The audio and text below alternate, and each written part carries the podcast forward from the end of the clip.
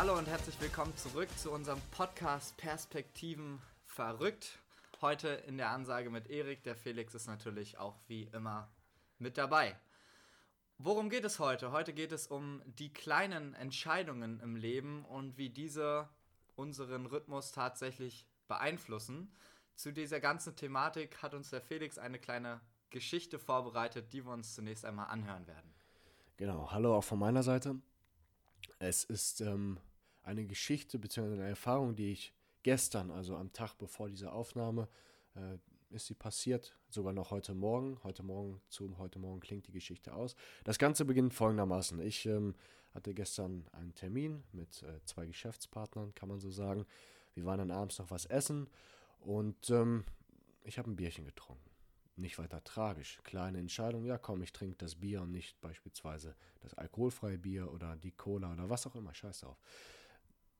Bier getrunken, no, Termin ist vorbei, ich telefoniere noch ein bisschen mit meiner Familie, setze mich noch an die Theke, trinke noch zwei Bier. Also schon mal so kleine, ich sag mal, Entscheidungen, eventuell in die falsche Richtung. Was dann passiert ist, ich bekomme die Rechnung vom Barkeeper, der ein bisschen gestresst war, ein bisschen überfordert war, hatte auf meiner Rechnung nur zwei statt drei Bier. Ich sehe das, weiß, dass er nur zwei Bier drauf hat, obwohl ich drei getrunken habe und sage gar nichts. Bezahle einfach meine zwei Bier und gehe raus. Das heißt, ich habe gelogen, kann man wirklich so sagen.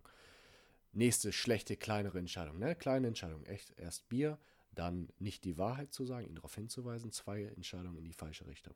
Ich gehe Richtung meiner Wohnung, auf dem Weg dahin, ah, jetzt eine Tüte Chips, hätte ich schon Bock drauf. Weil ich davor, und da glaube ich ganz fest dran, schon diese kleinen falschen Entscheidungen getroffen habe, war die Entscheidung dann im Prinzip eine Konsequenz aus den beiden Entscheidungen davor. Also gehe ich in den Supermarkt, kaufe mir eine Tüte, äh, Tüte Chips. Esse die Tüte Chips, gehe pennen, habe mir vorgenommen, um 6 Uhr aufzustehen, wie ich immer aufstehe, gleicher Rhythmus, Wecker klingelt, keine Chance, ich snooze. Snooze, snooze, stehe dann am Ende um halb acht auf. Was ich daraus gelernt habe, ist, dass die kleinen Entscheidungen am Ende alles entscheiden. Und Erik wird jetzt so ein bisschen die Verknüpfung herstellen, auch zu einem vorherigen Podcast-Folge und was wir daraus lernen können. Also zunächst einmal bin ich ja dankbar, dass du dir überhaupt jetzt noch die Zeit genommen hast für mich und nicht weitergepennt hast. Und zum anderen bin ich maßlos enttäuscht von dir, dass du den Barkeeper einfach um dieses Bier bestehst, ja, obwohl du selber in der Gastro tätig bist. Also, ich bin maßlos enttäuscht. Aber unabhängig davon hoffe ich, dass die Bestrafung immer wieder im Nachhinein kommt. Aber insgesamt äh, ist natürlich festzustellen, dass wir mal darüber gesprochen haben, wie man es schafft, früh energiegeladen aufzustehen.